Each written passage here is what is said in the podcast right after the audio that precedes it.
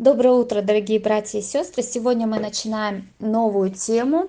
А, мы закончили говорить о семье, о важности семьи, о неразрывности семьи, о том, что такое вообще семья и а, как это а, соприкасается с будущим нашим будущем я имею в виду не в нашей земной жизни, а в небесном будущем. Сегодня мы начинаем новую тему, мы будем говорить о грехе. И сегодня мы начнем говорить о происхождении греха. Одно из самых значимых свидетельств, говорящих о достоверности священного писания, это очень объективное, точное и реальное объяснение существования зла. Зло реально, мы все с ним соприкасаемся, мы все переживаем его в той или иной степени. Оно выражается в болезнях, оно выражается в, раз, в разного рода злобе, которые наполнены сердца людей. Оно выражается в преступлениях, оно выражается в разного рода э, неустройствах, в самых разных формах мы его постоянно испытываем и переживаем. И человеческий разум требует объяснения – мы понимаем, что зло это неправильно. Мы понимаем, что оно неестественно. Оно мешает, оно ставит нас в не очень удобное положение. Оно приносит нам боль, оно делает нас несчастливыми. И поэтому мы ищем возможности, как его победить, как ему противостать. Каждая культура, каждая идеология, каждая религия обязательно имеет в себе объяснение, какое-то объяснение проблемы зла. Люди как-то объясняют это. А, они говорят, вот, вот в этом причина зла, почему зло существует. И они каким-то образом предлагают методы решения. Например, а, коммунизм или коммунистическая идеология объясняет зло классовым неравенством. Они говорят, что есть богатые, есть бедные, и поэтому есть зло. И если вы всех сделаете бедными, то зла не будет. Они не говорят прямо всех бедными, но на деле получается именно так. Это один только пример идеологии. Любая религия, языческая или какая-то древняя или новая, современная, они все предлагают свою теорию, что значит зло, что такое зло. И они все предлагают какое-либо объяснение. Так вот, ни одно из существующих не соответствует реальности, не соответствует тому, что мы видим. И только Библия, и только библейское христианство дает нам ясное обоснование, детальное объяснение, что такое зло. Оно дает ему имя, оно объясняет его причину, и оно показывает нам путь, как от него избавиться, путь победы над злом. Эта тема настолько значимая, что, представляя нам основы бытия, книга бытия, которая так и называется, которую мы сейчас изучаем, уделяет этому целую главу. Вот представьте себе, мы уже говорили, что книга «Бытие» представляет нам основу и объясняет нам, кто такой Бог, объясняет, что такое творение, объясняет нам, кто такой человек и объясняет, что такое семья. Вот для этих э, четырех колоссально значимых реалий выделено две главы. Грехопадению уделяется целая глава. Вся третья глава посвящена одной теме – в общем, всю Библию можно разделить на две части. До третьей главы Бытие и после третьей главы Бытие. До третьей главы это то, что было до грехопадения, после третьей главы то, что Бог делает для того, чтобы решить проблему грехопадения. Сегодня мы начинаем эту небольшую серию изучения а, этого очень важного аспекта нашей жизни. Он реально касается каждого из нас. От того, насколько или как мы понимаем грех, мы понимаем суть того, что произошло в Эдемском саду. От этого зависит то, насколько мы видим жизнь вообще, как мы видим жизнь вообще, и как мы здесь живем, как мы ориентируемся в этой жизни. То есть это колоссальный вопрос, чрезвычайно важный вопрос. Как уже говорилось, объяснений злу представлялось множество. Некоторые особо умные философы пытаются утверждать, что зло – это иллюзия, что его не существует. Другие признают реальность зла, но не могут дать ему определение. Третьи утверждают, что зло – это противоположность добру, и они не могут существовать друг без друга. Помните, это идеология инь-янь, которые постоянно пересекаются друг с другом вот в этом кругляшке. Это просто две составляющих реальности, и только Библия представляет совершенно ясную и вполне обоснованную картину, которая объясняет происхождение зла его природу, его место в жизни сегодня и его положение в будущем. Более того, Библия дает имя этому злу. Это имя грех. Грех – это понятие, которое чрезвычайно пренебрегается в наше время. К сожалению, даже среди христиан слово «грех» не вызывает ужас. Не говоря уже за мир в мире, грех считает уже пережитком прошлого, явление недопустимое с точки зрения психологического здоровья человека. Против понятия греха борется, его тщательно стараются избежать, даже более того, люди действуют, движимые идеологией, говорят, грех это вредно, потому что оно несет с собой чувство вины. А вина делает человека некомфортным, ставит человека в некомфортное положение. И поэтому люди говорят, если ты хочешь свободно жить, определи, что такое грех для тебя, и делай это как можно больше, чтобы привыкнуть, чтобы победить и чтобы освободиться от чувства вины. А, один психолог дал такой совет своей, своей пациентке. Она пришла и сказала, у меня проблема, я изменила мужу, ну так вышло, и теперь у меня сильное чувство вины. Что мне делать? И он сказал ей, сделайте это еще раз, потом еще раз, потом еще 10 раз. Делайте это до тех пор, пока вас не перестанет мучить совесть. Это называется выжигать совесть. Вот именно так она выжигается. А, это философия современного мира. Поэтому современные люди тщательно стараются избегать слова грех. Но Библия говорит предельно ясно, что всякое зло, всякое неустройство в мире вообще, всякое неустройство в вашей личной жизни, дорогие мои, всякая беда связана с одним явлением. И имя этому явлению – грех. Именно грех является первопричиной всех неприятностей, всех проблем, всех трагедий в жизни людей. Вот почему история происхождения греха очень ясно представлена здесь, в Священном Писании. Давайте посмотрим на этот серьезный, очень важный вопрос достаточно глубоко. Я планирую посвятить этой теме несколько проповедей. Давайте начнем с первых пяти стихов сегодня. Бытие, 3 глава, с 1 по 5 стих. Змей был хитрее всех поли... зверей полевых, которых создал Господь Бог. И сказал змей жене, подлинно ли сказал Бог, не ешьте ни от какого дерева в раю? И сказала жена змею, плоды с дерев мы можем есть. Только плодов дерева, которые среди рая, сказал Бог, не ешьте их и не прикасайтесь к ним, чтобы вам не умереть. И сказал змей жене, нет, не умрете. Но знает Бог, что в день, в который вы вкусите их, откроются глаза ваши, и вы будете как боги, знающие добро и зло. Это очень известная история, она цитируется очень часто, она чрезвычайно богата, очень важная информация, поэтому она достойна очень глубокого исследования, нужного каждому из нас. Но прежде чем мы поговорим о природе или происхождении греха, мы немножко остановимся на его первоисточнике – Итак, первый пункт – это первоисточник греха. Известно, что Ева не была первой согрешившей в истории Вселенной. Первым согрешившим был дьявол. Грех возник в сердце дьявола. Именно он искусил потом Еву. Библия не говорит подробно о том, как произошло грехопадение дьявола. Но в ней ясно сказано, что это произошло до того, как согрешили первые люди. 1 Иоанна 3,8. Кто делает грех, тот от дьявола, потому что сначала дьявол согрешил. Для сего-то явился Сын Божий, чтобы разрушить дела дьявола. То есть, заметьте, весь Божий план, все то, что описано в Библии, все то, что происходит во Вселенной, это Божья целенаправленная работа на разрушение дел дьявола. Дьявол согрешил однажды, и мы сегодня живем под результатом этого греха. И теперь Сын Божий, Иисус Христос, явился на землю для того, чтобы разрушить дела дьявола. И в этом сущность христианства, друзья.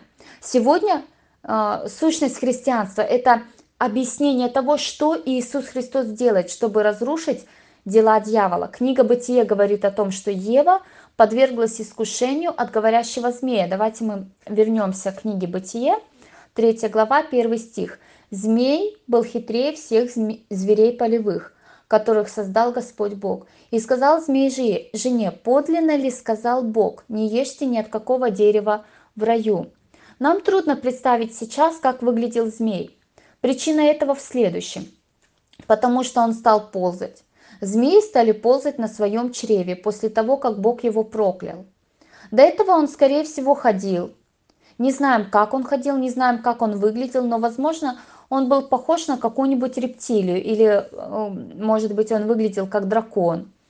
А, кстати, именно так он представлен в книге Откровения. Откровение 12.9. «И низвержен был великий дракон, древний змей, называемый дьяволом и сатаною, обольщающий всю вселенную, низвержен на землю, и ангелы его низвержены с ним». То есть, посмотрите, он назван драконом и древним змеем. То есть, скорее всего, что-то произошло в тот момент, когда Бог проклял его, и он стал ползать на чреве. Заметьте, что это древний змей или дракон имеет два имени, в этом стихе написано. Написано, что его имя э, это дьявол или сатана. Э, слово дьявол означает обманщик, сатана противник. То есть Сатана противится Богу, в этом его суть, он противник Божий. И вторая его сущность, он обманщик. Обман – это его профессиональная деятельность. Обман – это цель его существования, он обольщает. Посмотрите, здесь написано «обольщающий всю вселенную». Дьявол на самом деле очень серьезный враг чрезвычайно серьезный. Это чрезвычайно мощная машина, которая обманывает. Она сильнее, чем современные компании, которые могут манипулировать общественным мнением, достигая своих каких-то целей. Он тоньше это делает даже, чем Google, чем Facebook или Instagram. Знаете, как интернет эм, подменяет понятия в головах, особенно у подростков. Тот же TikTok взять или эм, как он еще Э, лайк или как, я не знаю, у меня сестренки просто сидят часто и не вылазят оттуда даже. Всякий обман подпитывается дьяволом. Дьявол инициатор, он двигатель всякого обмана. Это его главное отличие. В истории дьявола очень много скрытого от нас. Мы не знаем. А, Бог не объяснил нам. Библия не показывает нам многих деталей, связанных с его грехопадением. Но мы знаем точно, что зло возникло именно в его сердце. В Ветхом Завете есть два места, которые указывают нам на дьявола. Оба этих места написаны по отношению к царям. В книге пророка Иезекииля сказано о царе Тирском. В книге пророка Исаии сказано о царе Вавилонском. Но когда мы читаем эти места, мы видим, что там явно говорится о чем-то намного большем, чем просто земной царь. Скорее всего, это земной царь, это просто прототип. Это иллюстрация того главного беса, главного дьявола, который восстал против Бога.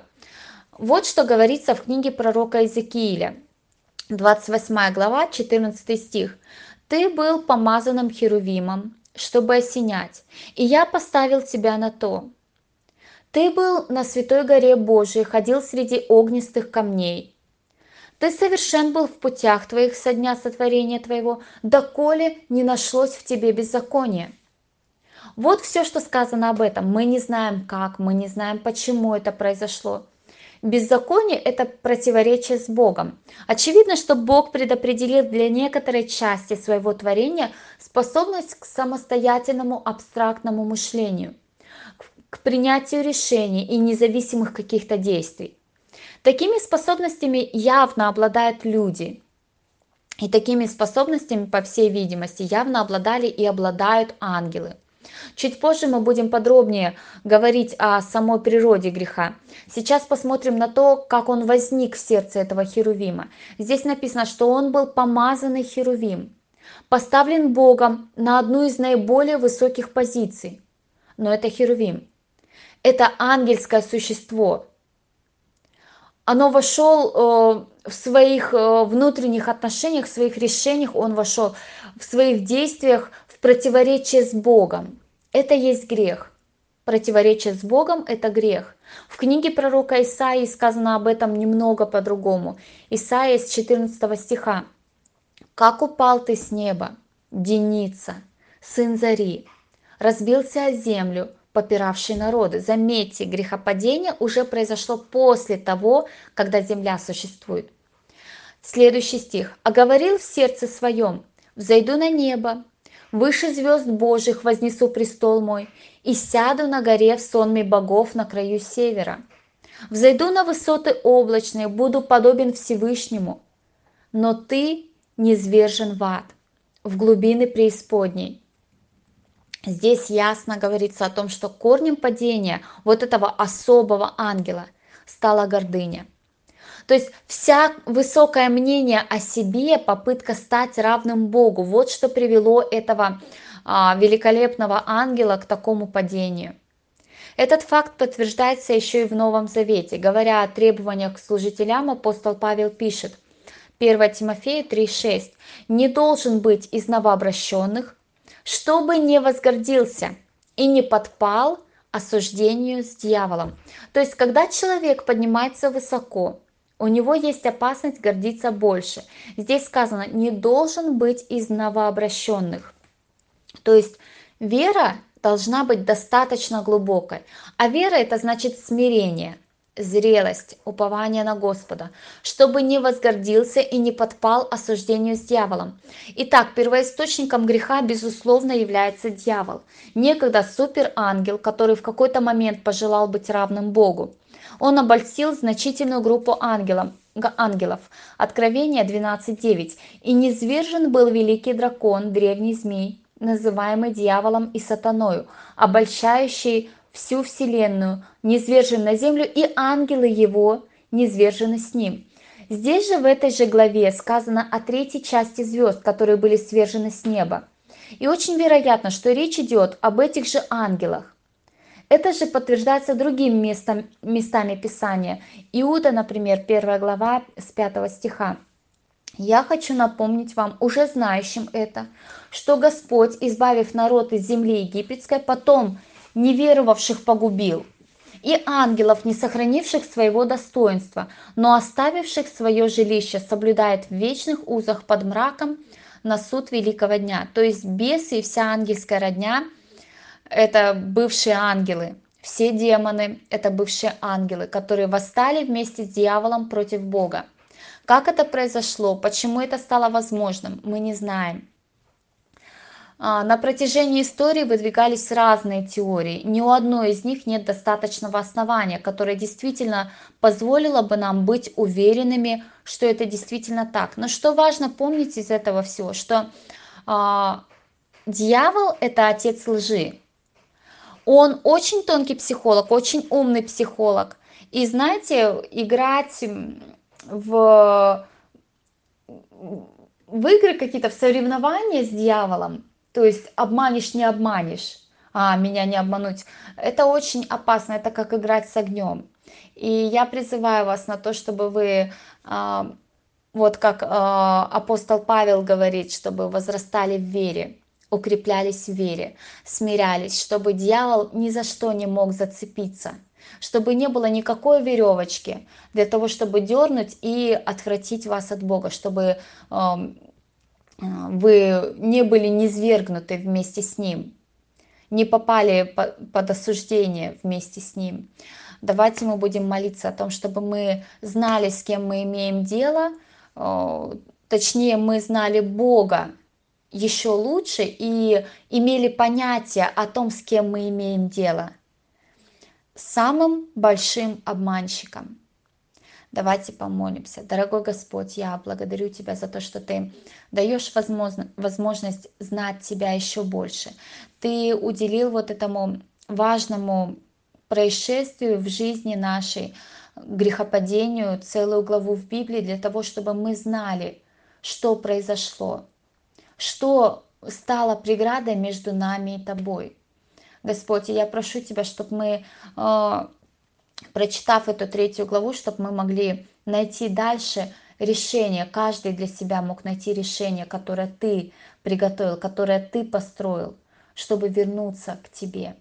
Господь, я желаю, чтобы мы понимали, что мы имеем дело с обманом, что мы имеем дело с ложью, которую пытается вселить в наши сердца дьявол. Господь, я прошу Тебя, Ты помоги, чтобы мы не позволяли этому, этого ему сделать. Точнее, Ты не позволяй ему это сделать. Помоги нам укрепляться в вере в Тебя, в любви к Тебе, Господь.